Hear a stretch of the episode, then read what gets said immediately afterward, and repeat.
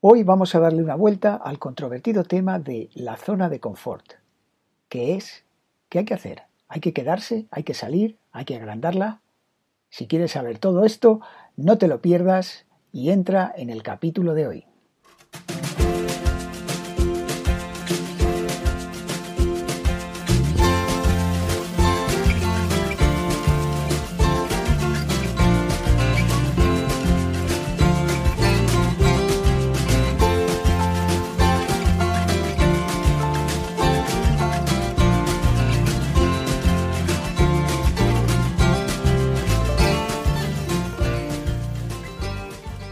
Buenos días a todos y bienvenidos al podcast ¿Y es esta tu mejor versión? El lugar en el que hablamos de los aspectos profesionales, físicos y mentales que te permitirán estar en disposición de alcanzar tu mejor versión. Como ya sabéis, hoy vamos a hablar de la zona de confort. Y cuando se habla de zona de confort, se habla de energía, gasto de energía. Y cuando se habla de ese tema, no hay más remedio que hacer un comentario al cerebro. Por eso, antes de comenzar con el tema, vamos a dar unas cuantas pautas sobre el cerebro que creo que deberíais de conocer. 1. Si bien el cerebro se comporta como una unidad, podemos decir que está compuesto de tres subunidades más pequeñas, es decir, tres cerebros dentro de uno. Uno de ellos es el cerebro reptiliano, que es el cerebro animal. Simplemente, yo tengo hambre, como. Tengo sed, bebo. Tengo frío, me cobijo. Y estoy enfadado, ataco. Es el cerebro que hemos heredado de los cavernícolas. Un segundo tipo de cerebro es el mamífero o el límbico, en el cual residen todos nuestros sentimientos y nuestras emociones. Y un tercer cerebro que cubre a los otros dos como si estuviesen dentro de una bola de papel, que es el neocórtex donde radica nuestro razonamiento. Este subcerebro es el que podemos decir que nos distingue a los seres humanos del resto de los animales, porque gracias a él tenemos la capacidad de razonar, leer, escribir y hacer multiplicaciones, divisiones o cualquier otra operación aritmética. Si bien, como hemos dicho antes, el cerebro funciona como un todo, las personas cargarán su respuesta con un porcentaje diferente entre el reptiliano, mamífero y el neocórtex dependiendo de su personalidad. Personas diferentes, utilización de los tres cerebros diferentes, respuestas diferentes. 2. El cerebro está diseñado para hacer dos funciones muy concretas principalmente. Una de ellas, ahorrar energía y la otra, salvar tu vida. ¿Y esto es bueno o malo? Bueno, pues depende. Hay veces que te puede ayudar y hay veces que te puede perjudicar. Vamos a poner dos ejemplos muy sencillos. Uno de ellos, vas por una montaña con temperaturas bajo cero y en un momento dado pues tienes un accidente, te caes y te rompes una pierna. ¿Cuál sería tu intención? Tu intención debería ser el salir de ahí lo más rápidamente posible, porque si cae la noche y pasas toda la noche con temperaturas bajo cero, lo más probable es que a la mañana siguiente estés muerto. Entonces todos tus esfuerzos tienen que ser por salir de ahí. ¿Y tu cerebro? Tu cerebro lo que querrá hacer es mantenerte con vida ahorrando energía.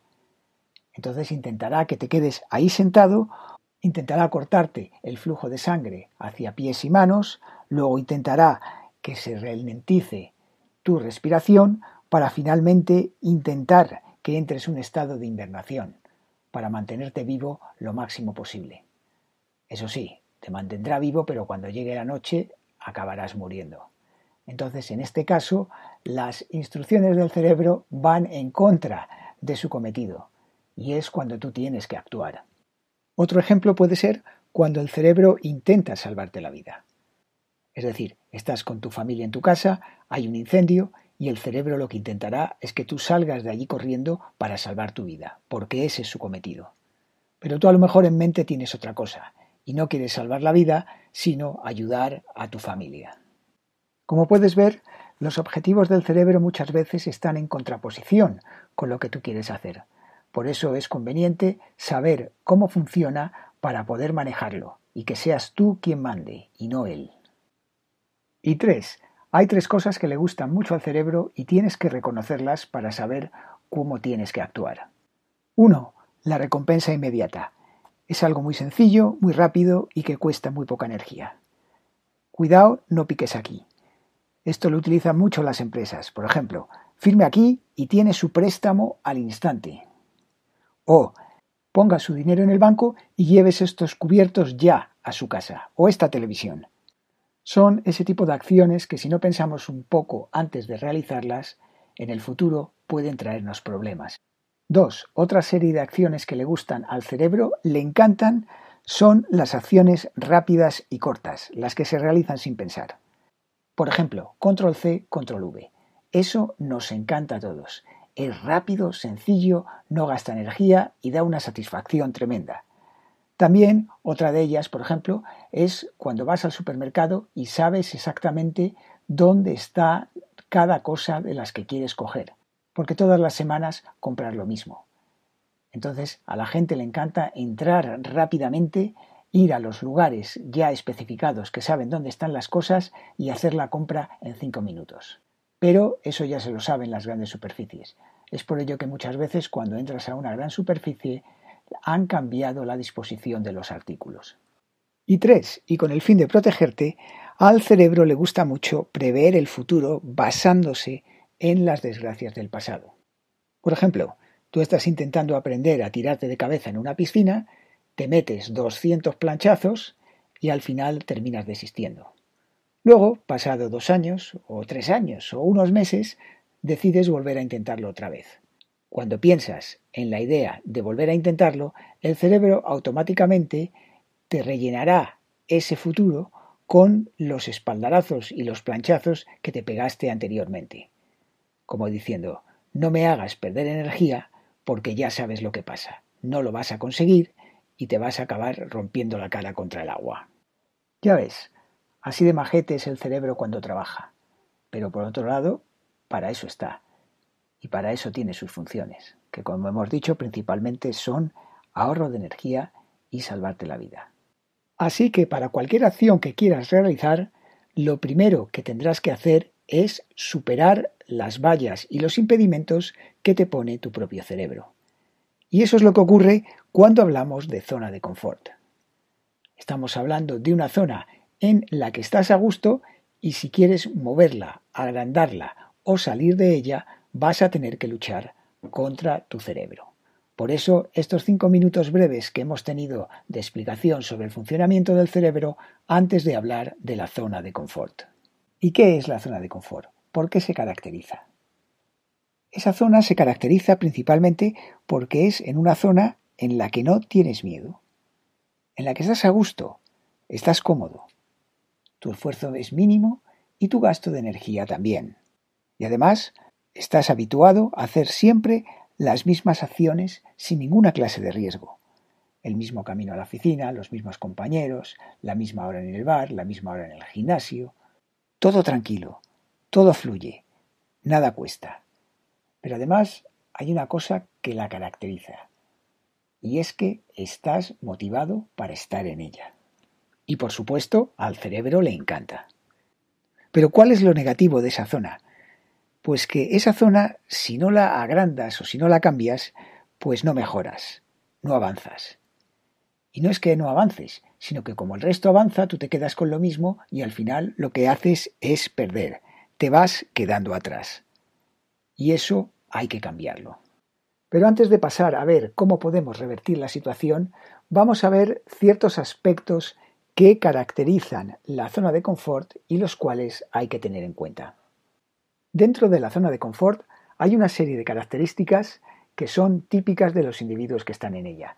Primero, su nivel de ansiedad es bajo, al igual que su nivel de estrés. En esa zona se minimiza la incertidumbre así como la vulnerabilidad. Y además puede rendir todavía a un nivel aceptable. Y no solo eso, sino que esa zona provee seguridad y confianza. Y lo más importante, el individuo está motivado a estar dentro de esa zona. Otro aspecto a tener en cuenta. Nadie sale de un sitio en el que está motivado. Ojo al tema. Si estoy motivado en ese sitio, ¿por qué voy a salir? Lo que se puede hacer es agrandar ese sitio. Es decir, cambiamos, aprendemos, aplicamos nuevas competencias en otros entornos o contextos sin sufrir grandes cambios en nuestros niveles de ansiedad o riesgo. Y esto muchas veces se hace para mantener la operatividad de esa zona o porque en muchas ocasiones también lo que hay fuera o lo que se va a conseguir agrandándola es más motivante que lo que actualmente tenemos. Otra consideración que hay que tener en cuenta es que una misma persona tiene diferentes zonas de confort dependiendo del contexto o entorno en el que se encuentre, así como un diferente nivel de motivación en cada uno de ellos. Por ejemplo, dentro del contorno de dar una charla, me puedo sentir muy a gusto frente a compañeros y gente conocida y esa misma charla, si se la tengo que dar a gente desconocida, pues me puedo sentir muy mal o puedo estar muy incómodo. Y un último apunte que tenemos que hacer sobre la zona de confort es que la zona de confort nuestra no es lo que abandonamos, no es la zona que dejamos atrás, sino es la zona en la que vivimos actualmente. Y voy a poneros un ejemplo muy claro. Un individuo que está viviendo en España y en vez de agrandar su zona de confort decide cambiarla totalmente y se traslada a vivir a Alemania. Lo que ha hecho es cambiar su zona de confort, irse a otra en la que está más motivado. Y por eso ahora su nueva zona de confort es la que está en Alemania, no la que ha dejado atrás. Entonces, no hay mayor problema en permanecer en tu zona de control, siempre que la agrandes o, entre comillas, la cambies, como en el caso de Alemania. La gran dificultad y el gran marrón viene realmente cuando te obligan a cambiar de zona de confort por un hecho externo, sin tú quererlo ni sin tú haberlo tenido previsto como puede ser el caso de la pérdida de un familiar, eh, un accidente o que te despidan del trabajo sin previo aviso. Entonces, en esa circunstancia, tu vida cambia repentinamente, tienes que entrar en una situación nueva, en una nueva zona, la cual es totalmente desconocida y para la cual no estabas preparado. Confío en que este enfoque que le acabamos de dar a la zona de confort te haya servido de ayuda. Como siempre, Espero vuestros comentarios, ideas o propuestas y si os ha gustado, pues ¿por qué no recomendarlo? Gracias por escucharlo desde cualquiera de las plataformas que hayáis elegido y hasta la próxima semana.